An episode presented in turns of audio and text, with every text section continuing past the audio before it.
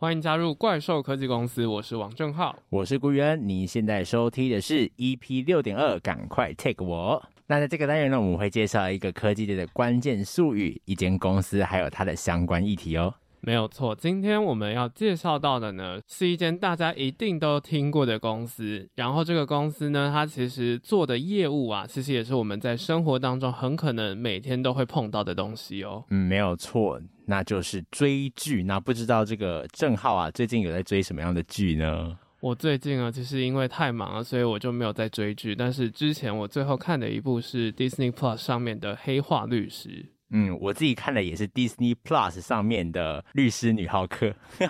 哦，到现在都还有在追啦。但是我们今天要介绍的呢，不是 Disney Plus 哦，反而是一个跟它非常类似的一间公司，也就是曾经的串流霸主 Netflix。那讲到这个 Netflix 啊，大家对它最熟悉莫过于说，你要看这些影片啊，就必须要付费订阅。那什么是付费订阅制呢？那我们就要来好好了解一下这个有关付费订阅制的一些哩哩嘎嘎吧。这个名词啊，其实是蛮常见的。像是我们如果想要听音乐的话，我们通常就会订阅 Spotify 或 KKBox；想要看影片呢，可能就会订阅网飞或者是 Disney Plus。那这个订阅制的现象是怎么样去崛起的呢？其实它并不是我们这个世纪才出现的产物。其实，在十八世纪的时候，报社其实就已经用这种订阅制拿来作为他们的商业模式了。嗯，所以订阅制。其实它最核心的概念在于持续性的一个需求，并且这样的需求呢，往往会跟随着社会有所更新。那就像是报纸啊，它会持续的满足大家对于知的一个需求，那每一天的内容也都是不会重复的。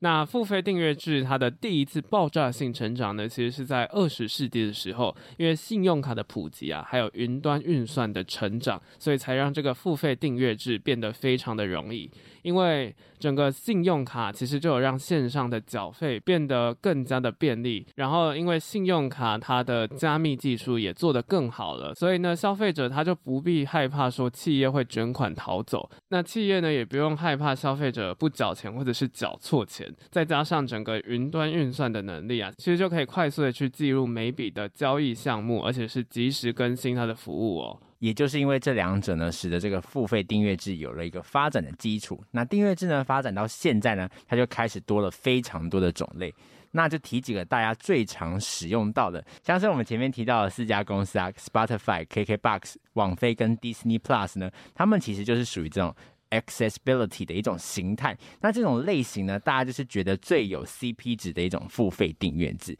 那原因是什么呢？就是因为他们必须要定期付一点钱。使用者呢，就可以享受平台内无穷无尽的资源，而且这些资源是会定期更新的哦。那这种模式呢，其实就是在串流上面是非常常见的，当然也不一定是只能在线上啦。线下的话，像是很多健身房呢，其实它也有提供这样子的订阅服务。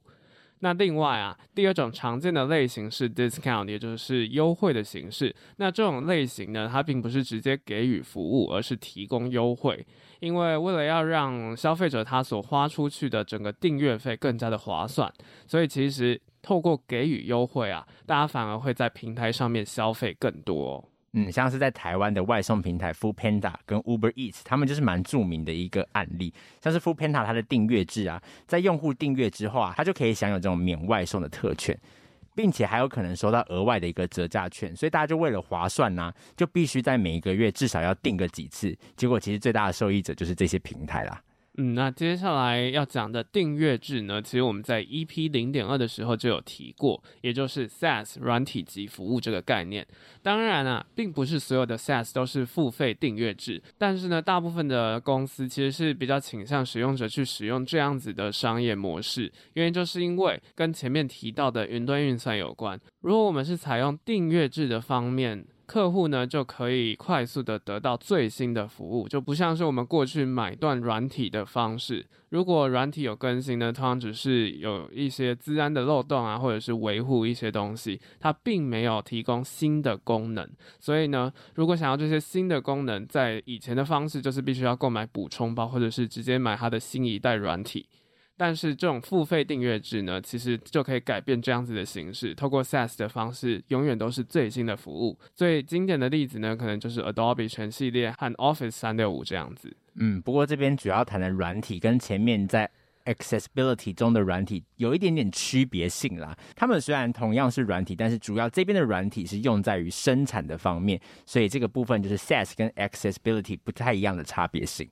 那再来，其实还有一种类型叫 publication。那这种类型其实很酷哦，跟其他的都不太一样。订阅者订阅的不是他的服务，而是他的知识。像是我们的这个文字版的内容刊登的这个平台方格子，其实就可以让我们产出的内容变成是订阅制的。那像是我们的团队中，我们的正浩他就有订阅这个科技内容专家 N 观点的内容啦。那最后一种呢，其实就是 Boxes 这种形式。那这个是线上和线下整合订阅的模式，也就是说，消费者呢，他会收到实际的商品，因为 Boxes 就是一种包裹的概念嘛。收到商品之后呢，就还是可以享受线上的服务。最常见的呢，其实就是像是线上课程啦，大部分的时间都是透过线上授课的方式为主，但偶尔还是会举办一些像是线下的座谈或者是见面会等等。嗯，那讲了这么多，我们最后就来整理一下整个订阅制跟传统一次性的消费，它的优劣在于哪里？其实订阅制呢，它就是一种长期且稳定的经常性收入。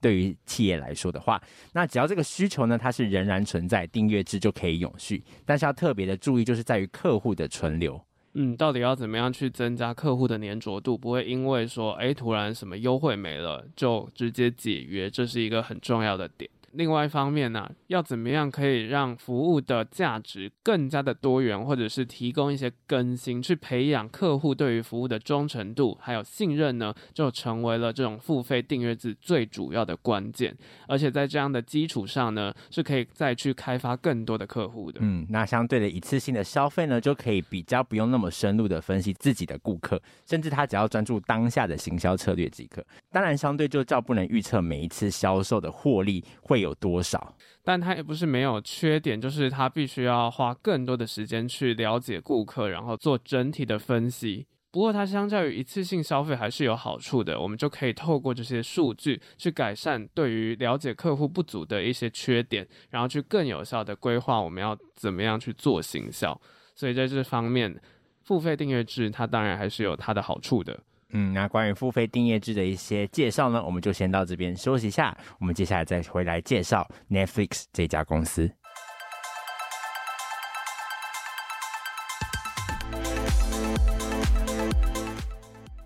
欢迎回到怪兽科技公司。接下来我们就是要来介绍 Netflix 这家公司啦。那 Netflix 呢，它的中文就叫做网飞嘛，它是一间来自美国的企业。那它在 OTT 的领域，也就是影视串流这一方面，其实是做的很不错的哦。嗯，不过其实网飞啊，它并不是原本就是以串流服务起家。就先来回顾一下整个网飞创立的一个历史啦。嗯，那网飞成立于一九九七年，它是由两个共同创办人，叫李德哈斯廷斯还有马克伦道夫创立的。那为什么两个人会一起创立这间公司呢？嗯，那时间大概要来到这个公司成立的六年前，就是一九九一年的时候。那个时候呢，李德他就刚刚创办了一间软体服务公司，叫 Pure Software。那马克呢，他是担任这个公司的市场总监，那同时他也是一间计算机邮购公司的共同创办人，所以他们其实是一个上下属的关系啦。那公司的运作呢，就到了一九九六年的时候，这一年啊，公司遭到了另外一间公司 Atria 的合并，隔一年呢，还有。又被另外一间公司叫 Rational Software 收购了，所以其实是蛮凄惨的。整个公司经历了非常多的结构性变革。那在这样子的情况下，其实两个人他们就有想到 Netflix 创立这间公司的构想，原因是因为当时是一个租电影带非常盛行的年代。不过租电影带其实是一件非常麻烦的事情，因为他们非常喜欢看电影，所以他们就想要自己来做这种出租录影带的方式，然后也想要改变那个世代出租录影片的方式。嗯，所以他们就在当年呢，他就砸下这个两百五十万的美金，成立了网飞 Netflix 这家公司。不过当时的网飞，它主打的服务就像刚才郑浩讲到，其实是 DVD 的出租服务，但是它和一般的出租公司有一点是不同的哦，就是网飞它并不是透过店面来进行出租的一个动作。而且呢，它也不提供当时比较普及的这个 VHS 录影带，就是那种卡带式的录影带，不知道大家有没有看过？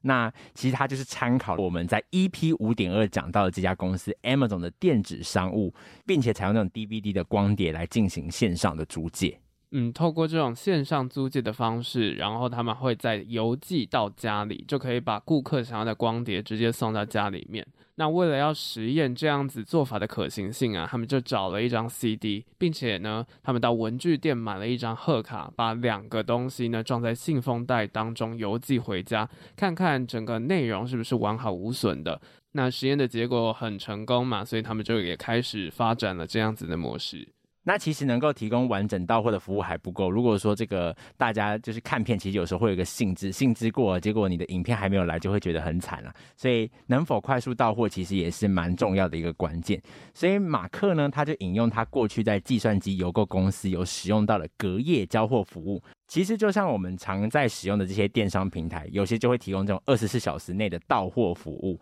来提高这个与客户之间的联系。呃，其实这样子的商业模式在当时是非常特别的。网飞就有提供九百多部影片，并且是出租期最长可以借七天的服务。原因就是因为当时的出租店其实就是有罚金的问题，就是你必须要在时间内就归还，不然就是会罚钱。所以这样子的模式其实是对于网飞的创办人非常困扰的，所以他也想要针对这一点进行加强。那这个服务甚至到今天还是仍然存在的哦。不过在一九九九年的时候啊，这个服务的收费模式就出现了一些改变，也就是它引进我们前面所谈到的收费订阅制。那这个订阅制的形式呢，就是我们介绍的最后一种 boxes。网飞它就有去计算了原本单支影片的价格，然后就改成顾客必须要每个月支付订阅的月费的那种方式。手头上呢，它可以同时拿四部影片，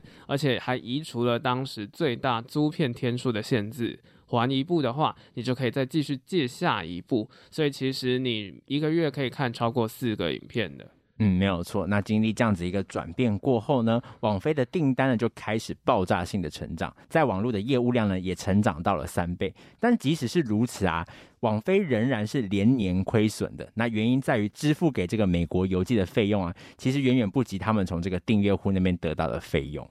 还有另外一个严重的结构性问题，就是说影片的库存其实是远远不够的，订阅户都只会去租那些最热门的影片，但是这样子的库存数不足呢，就会没有办法满足订阅户的一个需求。嗯，所以在两千年的时候呢，网飞他就请工程师去写了一套他们自己的演算法，就是根据整个影片的评分，还有分类推荐类似影片的那种方式给订阅户，去引导订户避开那些非常热门的影片。而这个演算法呢，一直到今天还是我们在看串流非常重要的一环。嗯，虽然如此，但是仍然没有办法有效的遏制这样子的亏损。所以当时其实网飞他就决定想要用五千万的美金卖给当时影视租借界的霸主，就是百视达。结果人家根本就不接受他们的请求。嗯，那原因是因为当时百事达的订阅户啊有五千万个会员哦，网飞只有三十万，所以百事达就会觉得网飞根本就没有五千万的价值。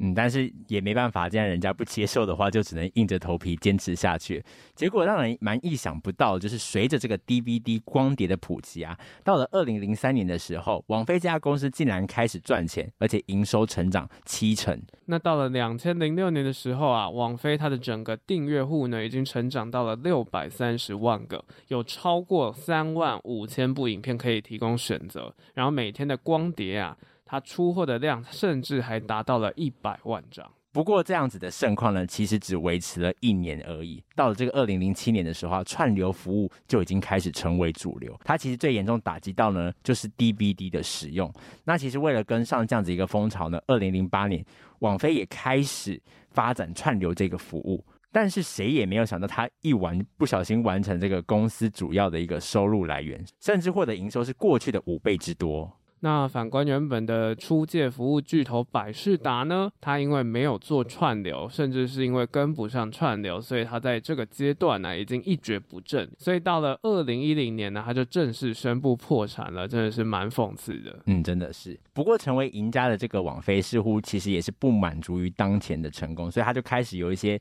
蛮大胆的一个创新。过去在网飞只能播别人的作品，那既然现在也有一些资金的，我们为什么不要来干脆生产一下自己的作品呢？嗯，所以这个呢，就是王菲现在非常经典的噔噔那个音效的来源，因为只要是 Netflix Original 的片呢，都会有这样子的特色。那最有名的片是什么呢？其实就是二零一一年王菲第一部原创的影集《纸牌屋》，因为这个影集呢，其实王菲就声名大噪，同时也成了内容的生产者，甚至啊还和戏院去签署那种租约播放 Netflix 的影视作品。还获得了可以和电影业去竞争影视奖项的机会哦。不过同届对他们这样子的一个进入，其实是觉得说，呃，非常的恐怖，甚至有一些导演还发出一些声明来这个反对他们要加入这个影视奖项的竞争。不过其实呢，随着这样子串流的发展，也是不得不妥协啦。不过，你以为这个网飞到这边，它的一个服务就已经结束了吗？其实，如同前面的这个科技巨头一般呢，网网飞也将它的整个发展的方向往别的领域来扩张。也就是在二零二一年的时候，网飞它就聘请了电子艺术界，还有在 Facebook 工作的前高级主管麦克维尔杜，担任了游戏开发副总裁哦，也就是。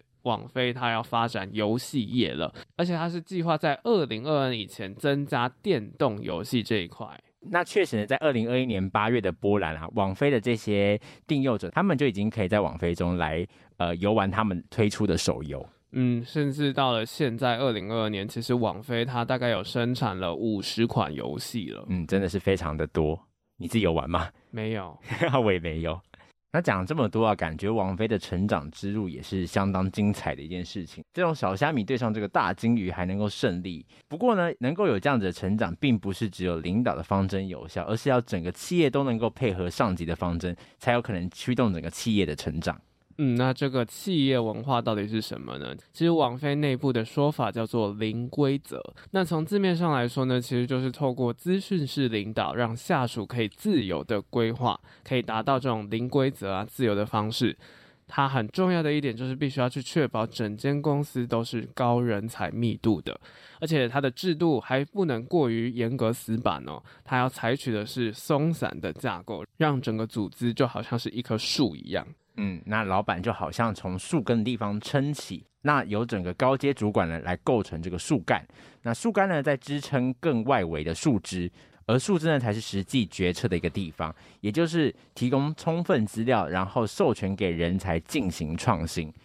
那他们自己的高层的说法呢是说创造一个 FNR 的一个风气，也就是说 Freedom and Responsibility，嗯，也就是自由和责任制是非常重要的。那为了要这样子去抢到有价值的人才呢，其实是一个双面刃啦。就是既然大家都是非常顶尖的佼佼者，要如何去提升大家之间的竞争呢？所以网飞其实它内部的筛选机制就蛮恐怖的，它就是每年公司会淘汰绩效最差的十趴员工。嗯，而且他们决定绩效的方式并不是透过量化的价值哦，而是采取这种组织内部全体员工匿名投票的方法。所以这也使得这个公司啊，处处都是自己的敌人，而没有朋友。但这对于企业来说，其实这样的竞争却是公司不断卓越的原因之一。嗯，就好像是微软在鲍尔默时期的那种组织内部的竞争文化。那这个公司的脉络发展呢，还有和另外一间公司 Amazon 非常的类似，因为他们都是从线上提供的服务起家，然后是透过创新呢，让自己从市场当中脱颖而出。嗯，不过呢，在他们企业文化上，可以称得上是完全极端，因为在这个 EP 五点二，我们有说到说，Amazon 他们想要的其实是这种宣教式，对于 Amazon 这个顾客至上的企业精神完全认同，而且身体力行的，把这些当做是自己的来长期投资。那相较于 Amazon 讲求认同企业精神啊，网飞培养出的是佣兵文化，也就是说，他们不需要你对网飞忠诚，只要能够作战的超级英雄，这、就是他们想要的人。那所以加入团队的呢，通常都是那种为了要高报酬的佣兵类型。那这也导致了网飞的人呢，通常可能就是半路死在沙场，又或者是打完一仗就拿钱走掉了。嗯，所以在这个公司的文化方面呢、其实他们也有这种几十条的信条，哎，跟这个 Amazon 也蛮像的。可是呢，这些内容呢，其实令人跌破眼睛的。那我们这边就讲几个觉得还蛮劲爆的给大家，像是说他们其实是不追踪工时，只追踪进度，休假是没有上限的，那穿着也没有下限，但是你不要全裸就可以了啦。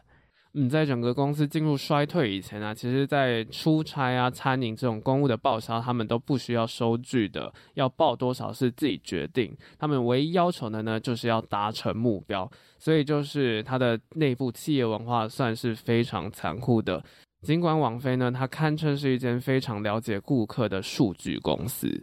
嗯，不过只是这样子一个残酷。的一个制度，竞争的一个制度还是不太够的。那更重要就是刚才讲到要这个树根的一个支持，不然这些优秀的员工其实也都是大材小用。那像是其中之一个创办人哈斯廷斯，他自己就诠释到说，网飞这家公司真的有点怪。所以他才让网飞拥有其他串流平台没有的强大功能，像是前面有提到的这个推荐的功能，或者是说后面发展的这种个人评比的一个功能，那也才让这个网飞在整个串流的平台上面是脱颖而出的。所以就有人说啦，就是 Amazon 其实和 Netflix 有点像，他们其实本质上面来讲都是数据公司，他们两个的演算法都算是蛮精准的，只不过 Amazon 相较于 Netflix，它掌握了更大的优势。那到底 Netflix 它明明是这么厉害，掌握非常多资讯的数据公司，到底为什么现在会变成这样子呢？这个我们就留到下一集继续来和大家讨论喽。我是古元，我是王正浩，大家拜拜，拜拜。